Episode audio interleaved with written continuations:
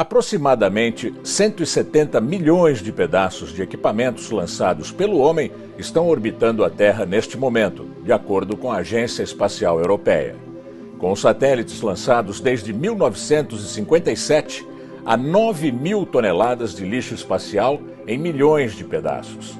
Esse lixo espacial se tornou um problema sério para as agências espaciais. Você se interessou por essa história? Então, antes de continuar, não se esqueça de se inscrever no nosso canal e ativar as notificações clicando no sininho. O lixo espacial circula à nossa volta a velocidade de até 29 mil quilômetros por hora, dez vezes mais rápido que uma bala de arma de fogo.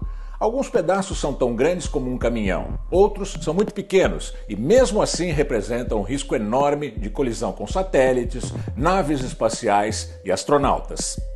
Existem missões que vão ao espaço só para recolher esses detritos. Alguns materiais são valiosos e sua recuperação compensa o investimento em uma missão espacial. Parte das peças recuperadas é usada na construção de novos foguetes e satélites.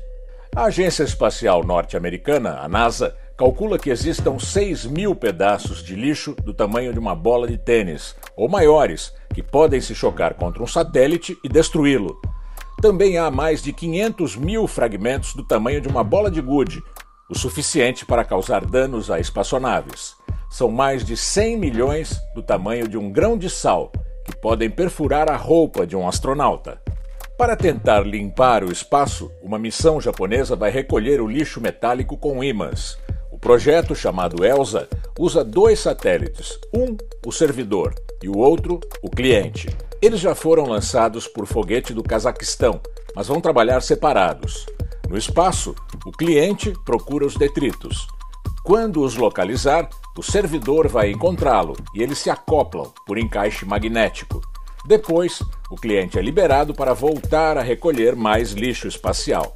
O projeto deve durar seis meses, quando os dois satélites serão trazidos de volta para a Terra. Parte do lixo espacial vai ser reciclada e o resto queimado.